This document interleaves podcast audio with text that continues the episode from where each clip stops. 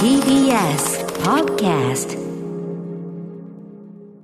5月9日月曜日時刻は午後8時を過ぎました。TBS ラジオキーステーションにお送りしているアフターシックスジャンクション略してアトロックパーソナリティの私ライムスター宇多丸ですそして月曜パートナー TBS アナウンサー熊崎風斗です。さあここからは聞けば世界の見え方がちょっと変わるといいな特集コーナービヨンドザカルチャーのお時間です今夜のゲストはノーナリーブス西寺郷太さんです。こんちゃーはい、こんにちは。どうもよろしくお願いします。お願いします。はい、えー、郷太くんね、えっと、はい毎回毎回お世話になっております。ということで、改めて西寺郷太さん、プロフィールご紹介、熊崎くんからお願いします。はい。西寺郷太さんは京都育ちのシンガーソングライタープロデューサーです。ノーナリーブスとして97年にメジャーデビューをされていますまたプロデューサーや作詞作曲家として錦織一清さん ABCZ ビッシュのアイナ・ジ・エンドさんそして和田アキ子さんなどに楽曲提供されていますが郷太さんの最新プロデュースはミッツマングローブさんが率いるユニット星屑スキャットのニューシングル「バッドパラダイス」です。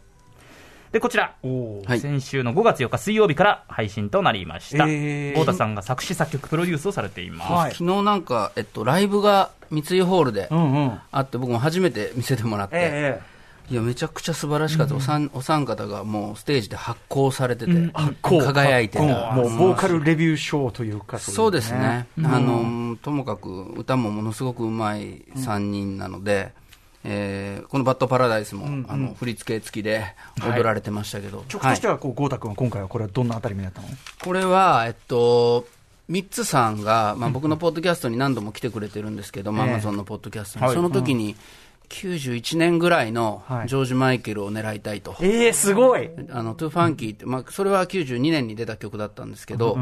あのーあの頃にしかなかった音楽をやりたいと。ええすごいね。すごいでももともと歌謡曲を歌うみたいな形を20年ぐらい前からこうやられてたんですけど、うんうんあの次はその80年代からずっと来て、はい91年あたりので、そこから通り過ぎないギリギリのところをやりたいっていうオーダーだったんで、はい。実は僕ね、19年前に作ったままにしてた、ほうほう。2003年に作ったストック曲が1個あって、なんか時代とか、ノーナでやるのもなと思って、はい。置いといた僕、珍しいストック曲だったんですけど、はいはいこれなんとかしたいなと思ってたのに、うんうんうん。今、新しい B メロをつけて、うんうんうん。だから僕にとっても19年越しに完成した、ミッチさんがそう言ってくれるなら、これあるんですけど、みたいな感じで。うんうんそそれが「バッドパラダイス」って曲で。今もうあのストリーミングでも聴けます。CD も出たので、はい。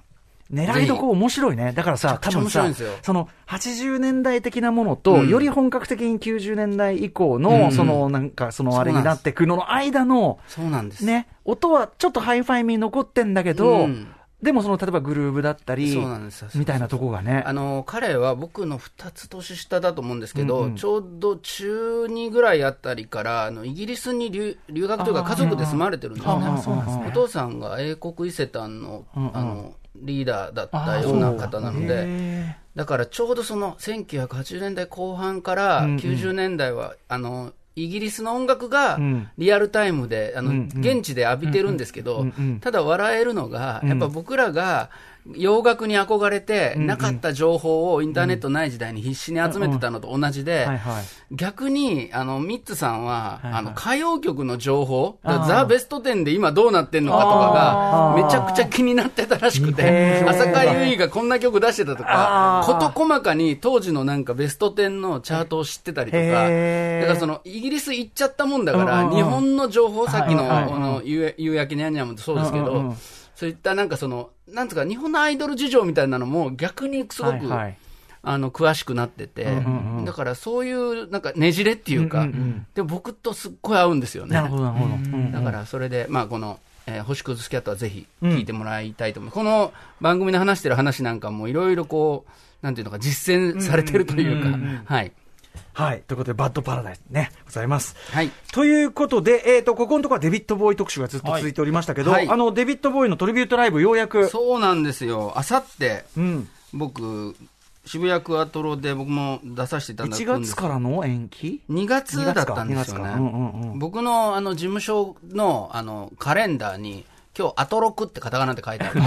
あの、あさって、クワトロって書いてある。同じ文字が、四文字。アトロ。ク、クワトロって。事務所の社長が適当に入れてるから、カタカナ4文字が。カタカナ4文字、あれうんどっちだっけっていう。で、あの、土屋正美さんや杉蔵さん、パタさん、坂本美優さん、佐伯健三さんと。うん。いろんな方が出るあのデビッド・ボーイのトリビュートライブで、あの最近リハーサルが始まって僕もこんなメンバーで歌えるんだと思って。すごいよね。はい、うんうん。ブルージーンとか歌うんですけども、あの佐伯さんがアップされてたんで、僕は80年代の曲歌うんですけど、すごくそれも、うん。あのこの番組とちょっとリンクしてますね、配信もありますので、ぜひはい。見てもらいたいと思ってます。ということで、ここ3回のデビッド・ボーイ特集、えーはい。経てのですね、まあちょっとそれともリンクするとこちょっとリンクしてるんですよ。ありますね。はい。非常にリンクしてます。えー今回のテーマはこちらです。ノーナ・リーブス、西寺豪太プレゼンツ、洋楽スーパースター列伝、U2 編。はい、今回は偉大なるアイリッシュバンド U2 です。えー、意外にもこれまで特集してこなかった。あんまりがっつり。そうですねあもね、実はちょっとね、一件。ちょっと一件しょうもないエピソードが。いや、しょうもなくないよ。しょうもなくないか、これは。しょうもなくない。だし、聞いたことあるという方もにタイムリー、結果的にね。そうですね。ウ。クライナ、キーウの地下鉄いやもう。This is ボノ、This is Edge、This is U2 というような、本当にずっとその平和であったり差別だったりっていうのを最前線で42年間はい。戦ってきた、もうボボノらしいというか、うん。U2 らしいこと、ね昨日ですよね。うんまさにまさにそうそうそう。アクティビストとしての面ってのは当然ね、はいあるし。もちろんはいささっきあの、映像を見たら、本当に地下鉄構内、はいもうガチで、で電車走ってて。はいはいはい。ねで、周りに、なんていうの、全く同じ目線で、こう、みんな監修がいて、みたいなね。だからと、本当ゲリラだったんだね、あれね。本当にギター弾いてるのと、もうマイマイクしかないみたいな感じでね。いや、こんなさ、まあ、いきなりキーウ乗り込んでライブやるができるのもいややっぱ U2 よね。そうですねんすごいことです。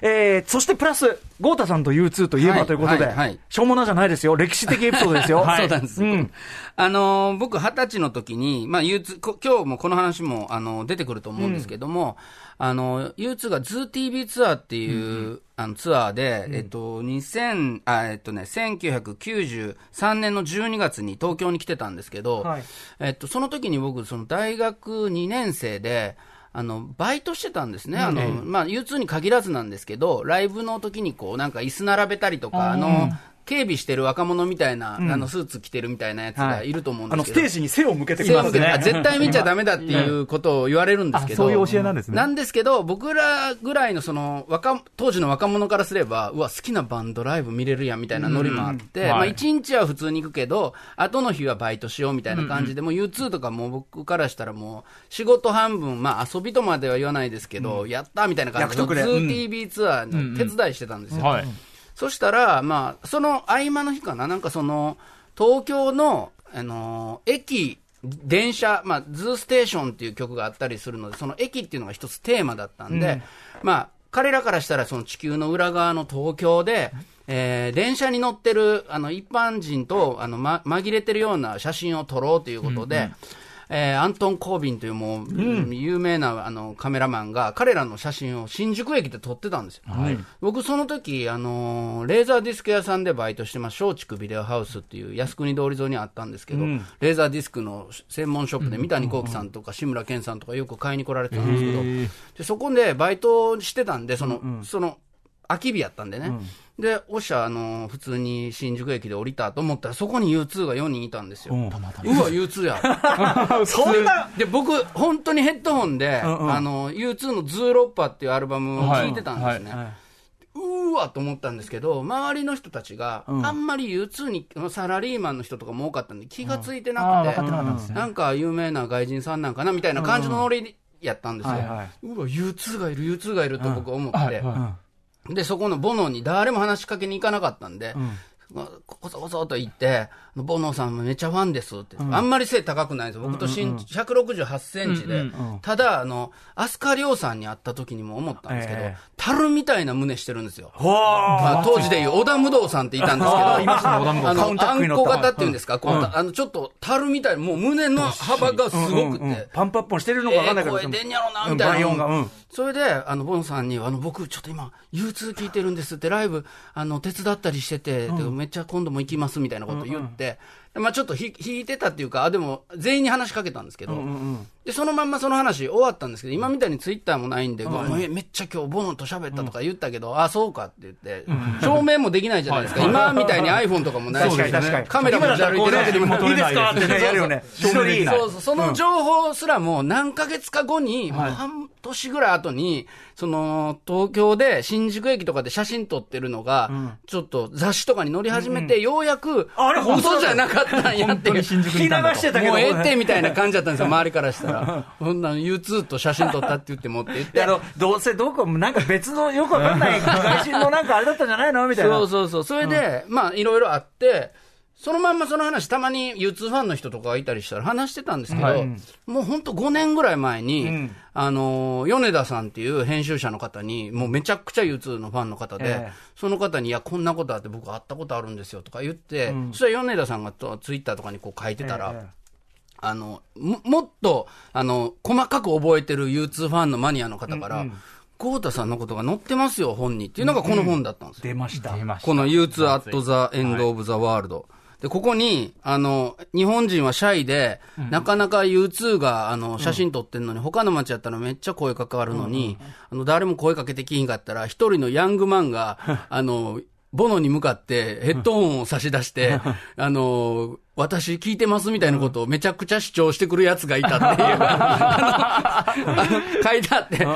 これゴータさんだったんです若かりし頃の完全に。うーわーと思って、それもその20年ぐらい経って僕この本、あの、しの存在知ったんで、うんうん。あの時の、あの時、細かいこと書くねこれ細ねかいこと書いてるし、それ俺やんと思って、U2 のそのツアー電気というかツツアーの、アーの、そうそう、ドキュメンタリー本みたいな感じのやつで、そんな、だってさ、いくら電気だってそんな細かいところ 拾わないからさ。そうそう。んなんかね耳に、あの、ヘッドホンを押し込んだって書いてあるんですけど、そこまでは絶対してないんですけど。ちょっと盛られてるちょっと盛られてる。めちゃくちゃヤングマン、いやもうバリバリの二十歳やったんで。でもやっぱ印象深かったんでしょうね。そうなんか、そうそう、そうなんですよ。だから、やったと思って。で、この話、まあ、U2 の話ね、こはいの、アトロクでも一度出た時にさせてもらったんですけど、はいまあ、その時、えっと、2019年の、ヨシュア・トゥリーツアーっていうので、13年ぶりに U2 が来た時に、まあ、コロナの直前やったんですけど、うん。まあ、見に行った時に、まあ、話させてもらったエピソードで、まあ、こ今日は、まあ、そんな U2 の歴史を、はい。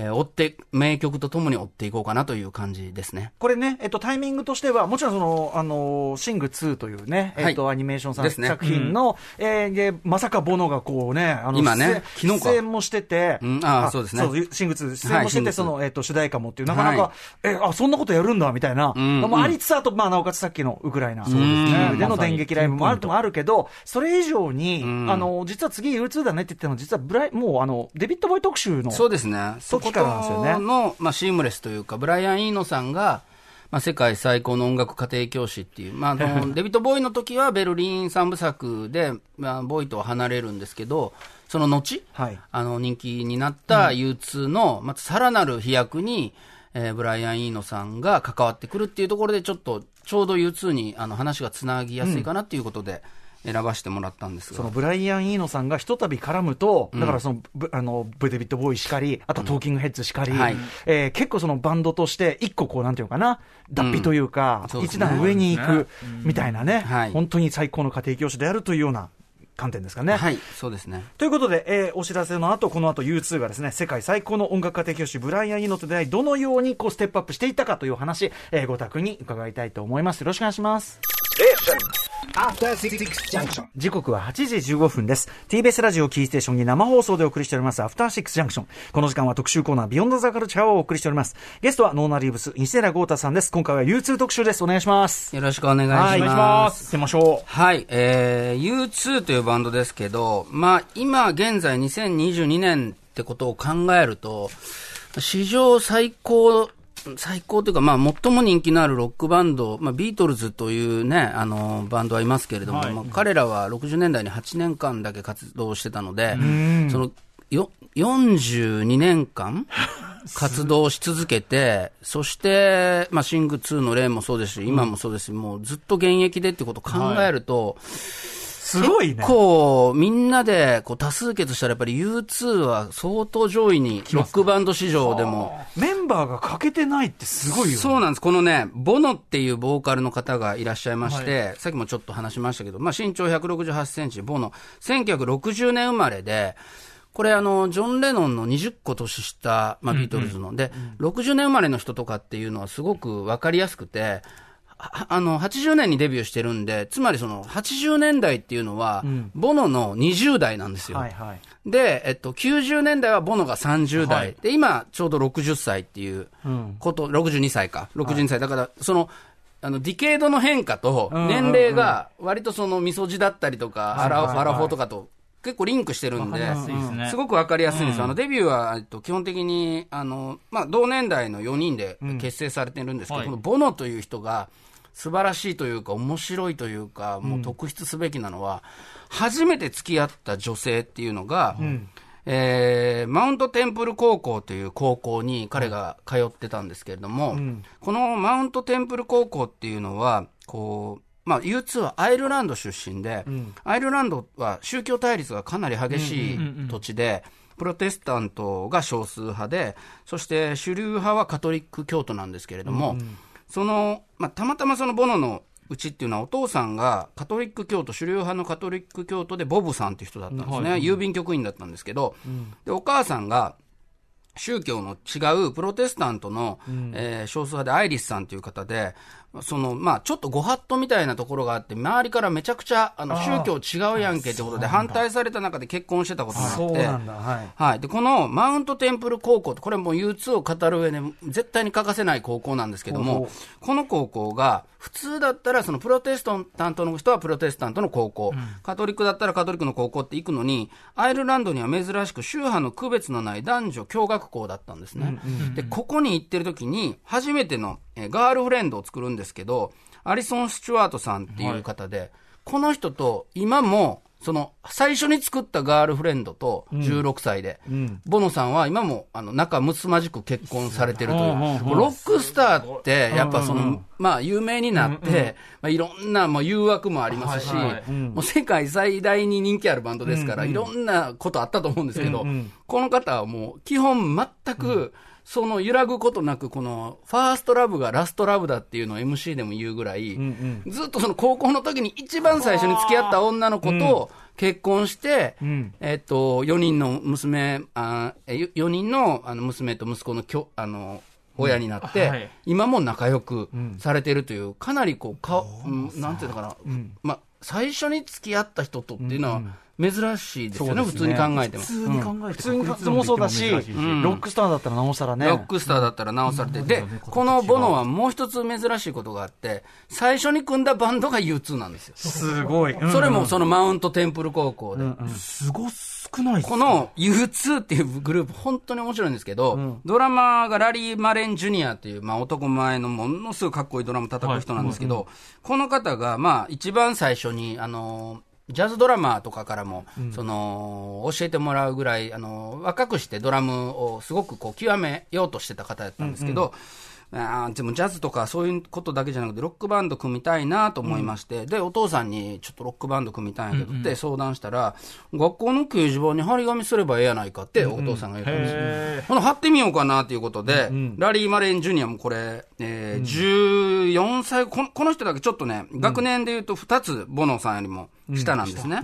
で、東方ドラマー、バンド結成のためにミュージシャン求むっていう、張り紙ですよ、そのネットとかでもないですよ。張り紙を、あの、マウントテンプル高校の掲示板に貼ったんです。はい。そしたら、ラリー・マレン・ジュニア、そのドラムのところに、えっとね、4つ、4、4人、あちょっと興味あるわ。うんうん。っていう人が来たんです。はい。一、人が、めっちゃ声のでかい、ボノっていう、ん。ああだ名なんですけど、ポール・デビッド・フューソンっていう名前やったんですけど、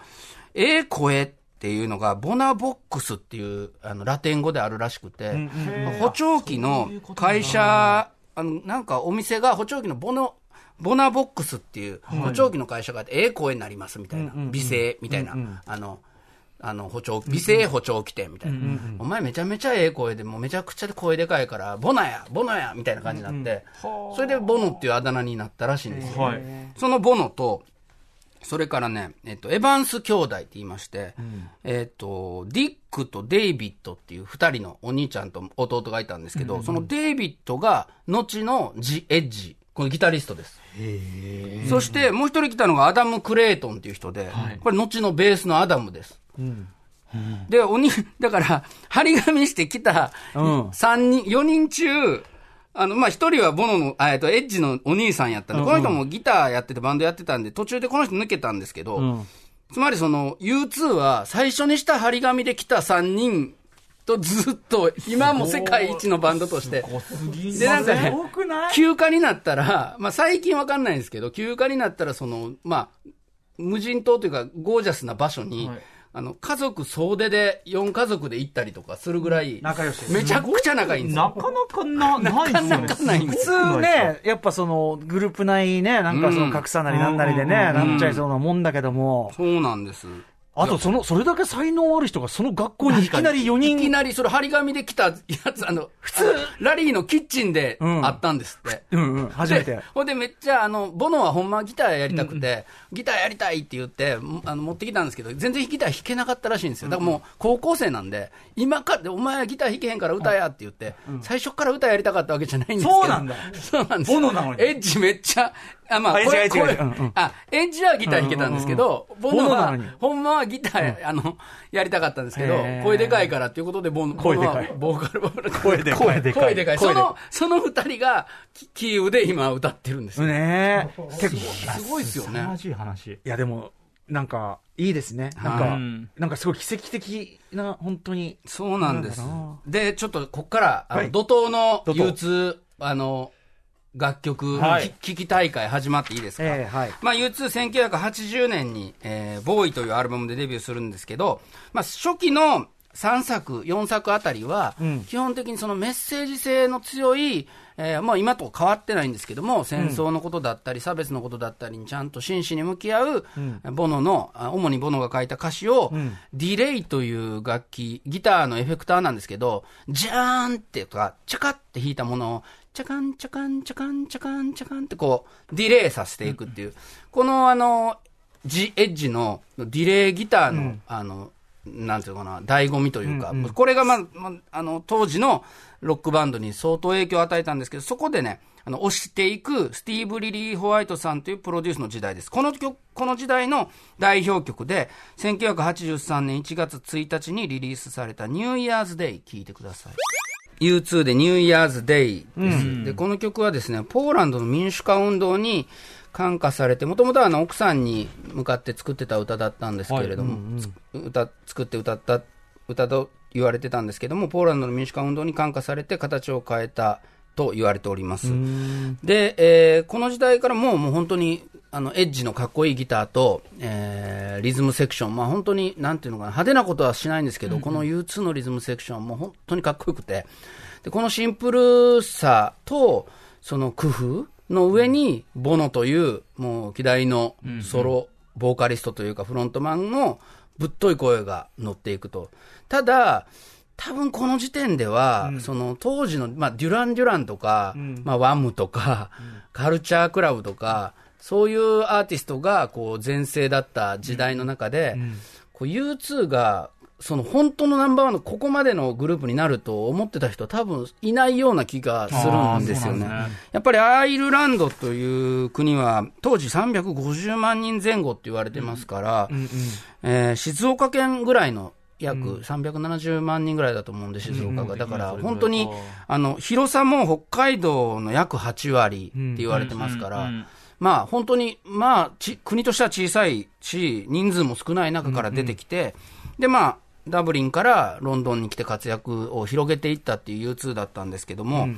なんとなくこう、やぼったいというか、朴突なイメージがあったので、はいはいなんか好きな人はもちろん好きだったんですけど、まあ、当時のなんというかこう、おしゃれなもんだったのかっていうのは、そうじゃなかったんじゃないかなっていう印象があるんですが、そこに現れたのがブライアン・イーノさん。ここで来るんだ。ですね。次のアルバム、The Unforgettable Fire 炎というアルバムで、初めて、えーブライアン・イーノさんがダニエル・ラノワさんっていう、えーパートナーと共に関わるんですが、まあ、うん、トーキングヘッズとかもそうですし、割とね、あの、ブライアン・イーノさん、まあ、おしゃれなこと、音楽、まあ、環境音楽も含めて、いろんなアイディアで、不思議な音楽も作ってきた人なんですけれども、あのー U2 のような、ある種王道のような、こう、武骨なものを、よりトリートメントしたり、より聞きやすくしたりっていう、その、U2 が、まあ、ここから無敵になっていくと言いますか、そのメッセージもあったし、かっこいいバンドサウンドもあったんだけど、ブライアン・イーノのもたらした音響効果のようなもので、その一般の人が聞いても、なんだか独特に気持ちいいなというような世界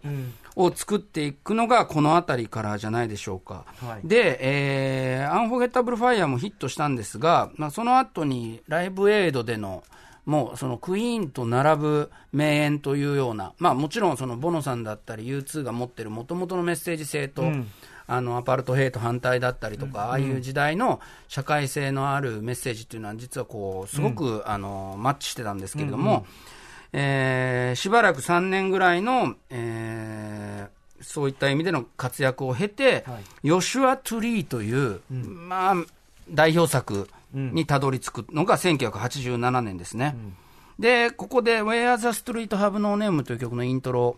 かけていただきたいんですが、1987年3月9日に発売されたこのヨシュア・トゥリーで、全米1位、えーイギリスでも1位で2000万枚以上のセールスを記録して、グラミー賞のアルバム・オブ・ジ・イヤーという、えーもう名誉ある賞も1988年初頭に取ります。で、この1987年というのはプリンスがサイン・オブ・ザ・タイムズというアルバムを出したり、マイケル・ジャクソンもバッドというアルバムをリリースして、えーそれらもノミネートされてたんですけれども、U2 のヨシュア・トゥリーが取ると。いうことで、えー今から聞いてもらう Where the Street Have No Name、このね、イントロの感じ、もうスタジアムに入るこの U2、This is U2 って感じを、ちょっとこの辺りからお楽しみいただければと思います。はい、えー U2 で Where the Street Have No Name。えっ、と、2019年に、えー13年ぶりに来た、まあ僕も行ったとさっき言った、ねヨシュア・トゥリー再現ツアーっていうのがあったんですけども、やっぱこの、なんていうのこのイントロだけで、あの、8K のもう、ものすごいでかいビジョンに、あの、映像が映りながら、この、Where the Street Have No Name がスタートした瞬間っていうのは、やっぱりもうこの、後の、まあ、ロックフェス文化だったり、まあ、コールドプレイとか、本当には2000年代に入ってからのロックバンドも、こう、オアシスのノエル・ギャラガーもそう言ってるんですけど、やっぱりその U2 の影響は多大にあると。言ってたんですけども、なんかその、まあ、もちろん、ボノというシンガーが素晴らしいのはもちろんなんですが、このバンドサウンドで、歌が始まる前にもうすでに、こう、気持ちが高揚してるっていう、この、U2 サウンドの一つのあのパワー、それから、まあ、ブライアン・イーノだったり、ダダニエル・ラノアが関わった音響的な、もう絵も言われぬ心地よさ。うん。うん、これがやっぱりヨシトゥリーの一つの成功の、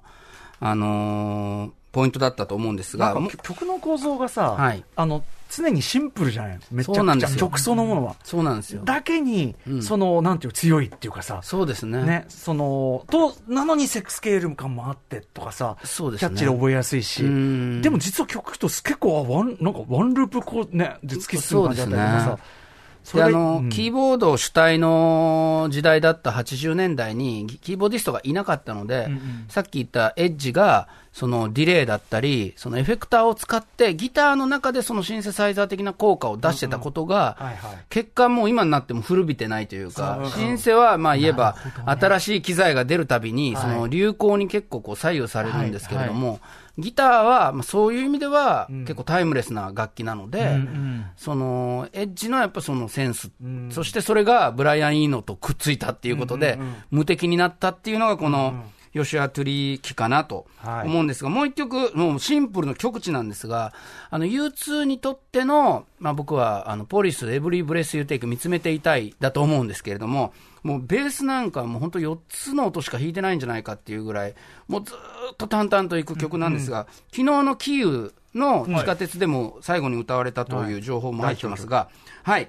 U2 初の全米ナンバーワンシングル、えー With or Without You 聞いてください。はい、えー、ヨシュア・トゥリーから全米ナンバーワンシングル初めて U2 が取った With or Without You です。まあ、後々ね、あの、興味がある人は、いろん。な形で聞いてもらえることこからね、いいと思うんですけど。ボーノのボーカルが爆上がりしてくる。爆上がりしてくるんでウィゾーって急にさ、そこがすごいのね。そうですね。うん。今淡々と。うん、非常にあの、僕も飽きない、大好きな曲なんですが、歌詞、歌詞もさ、実はそのアメリカ合衆国のメタファーだとかさ、うんその読みもちゃんと、はい。あとまあ、ロックミュージシャンになって、こう、ちやほやされたり、こう、周りから見られる自分と、本当の自分とみたいな部分もあるようなんですが、まあ、もともとのその有名になる前からのチームと、まあ、U2 はいたんですけれども、あの仲間たちもそうだし、あの奥さんもそうなんですが、まあ、アメリカ音楽っていうものをアイルランド人として、まあ、外からもう一回ロックとかブルースとかって何だったんだろうかっていうこう探求の旅の中で、当時アメリカが大きくなっていって、えー世界ね、あの最大のあの国家としてこう君臨する中で、いろいろその自分が大好きなアメリカと、自分が嫌いになっていくようなそのアメリカのそのという国の、まあ、根っこからもうとともかく真面目な人たちなので、そのやるなら本物を見ようということで、こうアメリカ音楽のルーツ、巡礼のようなことをやっていたのはこの時期なんですね。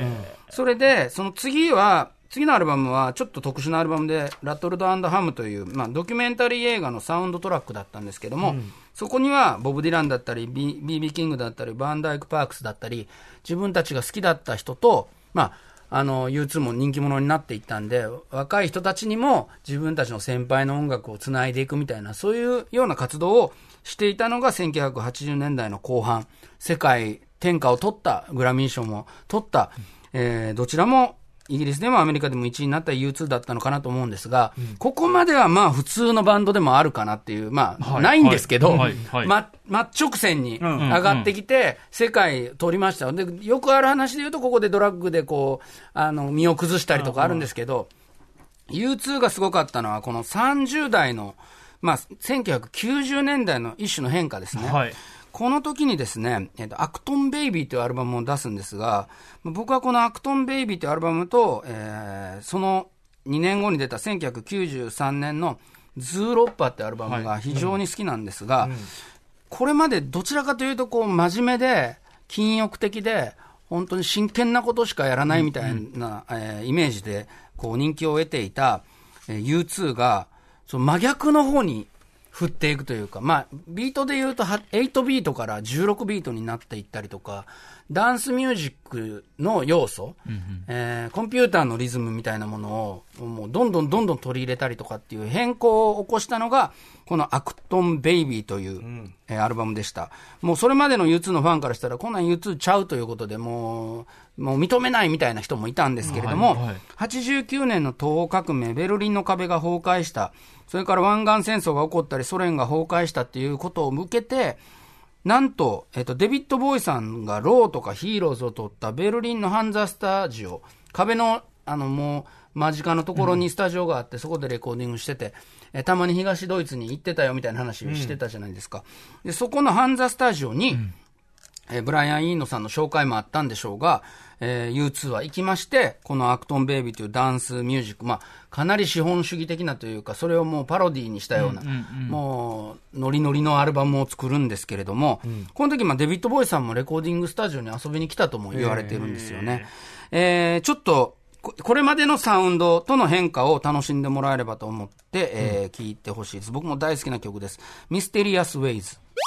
どうですかね、宇多丸さん、このはいミステリアス・ウェイズ。あの、先ほどのさ、それこそミッツさんがおっしゃってた、はい1991年頃のジョージ・マイケルじゃないけど、うんやっぱりその80年代からずっと活動してきた人が、90年代以降のクラブミュージックのタイトルを分けてもヒップホップ的なビート感みたいなものとどう折り合いつけるかみたいなところの、っすねなんかその折衷感も感じる。だからこのビートもすごいブレイクビーツ的、ファンキードラマー的とも言えるし、なんかそれを感じます。91年感を感じる。そうなんですよ。そうなんだ。まさに。だから、やっぱりロックバンドがダンスミュージックと共存して、スタジアムでも入るし、まあディスコとかクラブみたいなところでもかかるっていうようなところに、まあ言えばあの真面目な U2 が行くんだっていう、ところが、まあ、このアルバムの、まあ、でも結論から言うと僕、ずっと U2、まあ、今回もこの1週間、2週間聞き聞いてて、ええ。大して変わってないっていうか、すごい筋は一緒だなとは思うんですけど、この時は、その、急にカラフルな服着たり、めちゃくちゃでかいサングラスしたり、まあ今でいうジョーカーみたいな真っ白な白塗りしたりとか、その、かなり U2 のビジュアルが変わったんで、あんなに真面目だった人たちが急にちょ ちょけてるというか、あの、チャラくなってるっていうのはいで、その印象もあったのかなと思うんですが、まあこのアクトンベイビー、そう次に、えっと、ズーロッパという曲で、あアルバムがまた出まして、このアルバムはですね、あの、ジエッジ、ギタリストが、93年のこうツアー中の休暇中にちょっと遊びでなんかフラッドっていうプロデューサーとエッジが作ろうかなって言っていたら結果アルバムとしてなんていうのかこう U2 のアルバムにした方がいいんじゃないかっていうことで、ひあのー完成していったという特殊な成り立ちのアルバムなんですが、これ聞くと最初と全然違うやんけっていう感じがするかもしれませんね。えーレモン。はい。えー、ズーロッパーの中から、まあ代表的な曲でレモンですけど、だいぶね、熊崎君、だいぶ違うでしょ。明確レモンってもうその、に声が一番プリプリわかりやすいスみたいな。そうですね。あんな低くのぶとかったのに。そうなんですよ。まあ、このアクトンベイビーとズーロッパーっていう曲は、アルバムは、まあ今聴いても、本当に素敵な、あの、グルーブだと思うので、ぜひ。でも、ただちょっとその、U2 の歴史の中では、浮いてるというか、まあ、特殊な時期で、この次にポップというアルバムを1997年3月に出すんですが、このアクトンベイビーズーロッパはそのチャレンジが成功したんですけど、えーテクノ寄りというかダンサブル寄りの。でポップはちょっとね、時間がなかったこともあって、ちょっと消化不良になって終わって、で、それがあったので、2000年代の U2、これ40代の U2 がまた大爆発するんですけど、All That You Can't Leave Behind って、まあ、どうしても捨てられないものとか置いていけないものっていう意味で、彼らにとってはそのバンドサウンド、ロックバンドサウンド、こういうものだっていうことでね、えーやっぱ、いろんなテクノロジー使ったけど、シンプルなものに戻ろうと言って、えー大ヒットしたのが、そのアルバムから2000年10月30日に発売された All That You Can't Leave Behind からのシングルで Beautiful Day でした。聴いてください。はい、えー、ビューティフルデイ。もう本当にライブ会場で聞いてたらもう、これが盛り上がらな、何が盛り上がるんやっていう感じですけれども。そしてですね、あの、U2 の歴史長いんで、あの、トントンといきますけれども、2004年、えー、4年後に、またこれがね、えー、アップルの CM に使われたんじゃないかな。もう本当に U2 を代表する一曲と言えるような、バーティゴというシングルが含まれた How to Dismantle an Atomic Bomb というアルバムが出て、まあ、2000年代の U2 もその地位を盤石なものにすると言いますか、聞いてもらいましょうか。えー、2004年の大ヒットシングルです。バーティゴ。U2 でバーティゴ。熊崎アナもこの曲は正直 U2 だという認識で聞いていたというよりは、もう日常生活の中でよく聞く音楽の一つっていうぐらい、結構スポーツ中継とかの時もね、うん。なんかかかってるようなイメージというかっていうかもう本当にいろんたくさん聴いてるなっていう曲ですよね。うん。まあでもこれですら18年前の歌なんですが、はい。まあその後ですね、まあ、U2 といえば、2010年代、まあ、いろんなアーティストとコラボレーションしたんですけど、ちょっと悪名高かったのが、Song of Innocence というアルバムが2014年に出た時に、iPhone6 とか 6S でしたかね、Apple Music の中に無料で、世界中の、まあ、今あんまりそういう感覚ないんですけど、ストリーミングがもう主流になっちゃったんで、も自分の Apple Music の、その iPhone の中に、勝手に U2 の、あの、買ってもないはいはい U2 の、はいあの、うん。CD が入ってて新曲が、5億人にむ無料で配られるっていうので、それが消せないっていうので、めちゃくちゃ、で、いまだにこのソングオブイノセンスって入れると、勝手に入ってるって出るんですよ。でも俺もこの時本当にめっちゃ腹立って、好きだけど、勝手に入れんなよって。それは嫌だよね。だから寝てる特にカレーとかを口に入れられるみたいな。好きだけど。好きだけど、もう、いや、買うからとか聞くからと思って、じゃあそれはやっぱね、U2 のその膨張主義っていうんですかね、うん。世界のバンドになった U2、まあ今のリンク、あの、最新の、あの、そのテクノロジーともリンクしますよっていうのがちょっと悪い方に行った事件でもあったんですけど。なるほど、で、あの、今、シング2で、えー歌を、えー歌っていると。いうことでね。そうですね。はい。うなんですよ。あの、ゆそれで、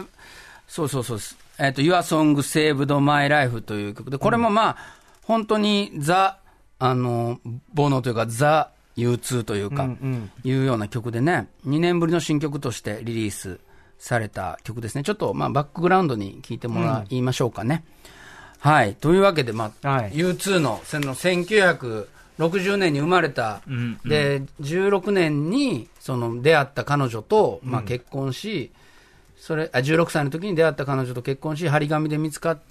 見つけたメンバーと、今に至るまで、ここまで、シング2に至るまで、最前線で活躍してる U2 という。一人も欠けてないのもすごいしさ。一人も欠けてないんですよ。まあ、一回だけアダムっていうベースの人が、はい。ちょっとアルコールに依存して、ワインの飲みすぎでライブできなくなった時に、U2 の手伝いをしてる、あの、ベースの手伝いをしてる、あのベースの、えーローディーのような方が、あの、ちょっと背格好似てたんで、お前が代わりにやれっていうことで、髪型アダムっぽくさせられて、メガネかけて、で、全部その人弾けたんですよ。寄せなくてもいいでしょ、別に、見た目。いやいや、それであの、一回だけ3人でライブやって、その、だから、ローディーが穴埋めでアダムのベースを弾いたっていうのが一回だけあったらしいんですけど、オーストラリアで。それ以外は本当にかけることなすく。ごいですねね。そうなんですよ。すごいバンドなので、うんまあちょっと今日はあの、ヒット曲を小刻みにこう聴いてもらう。まあただイントロとかもまたね、長い曲もあったりして、そこに U2 の魅力が入ってたりするので、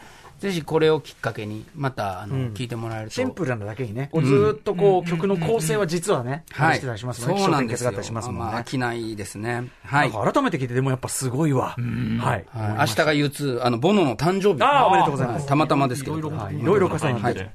さあ、ということで、えー、U2 特集伺いました。えー、ということで、ゴータ君からお知らせごとお願いします。はい、5月25日に下北沢のフーチークーチーというところで、僕、弾き語りと、えー、トークの、えー、ライブをやりますので、ぜひ遊びに来てください。うん。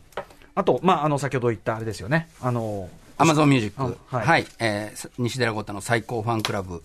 えー、最新回ミッツマングローブさんで、あさってはちょっと、あの、歌丸さんも、あの、大好きで、僕も大好きな、とある方が、なんと？あの、あの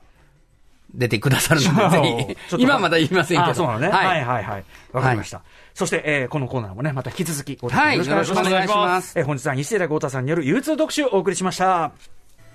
明日のこの時間は音楽ライター小室孝之さんによる今年のグラミー賞をクラシック音楽目線で振り返ると何が見えてくる特集です。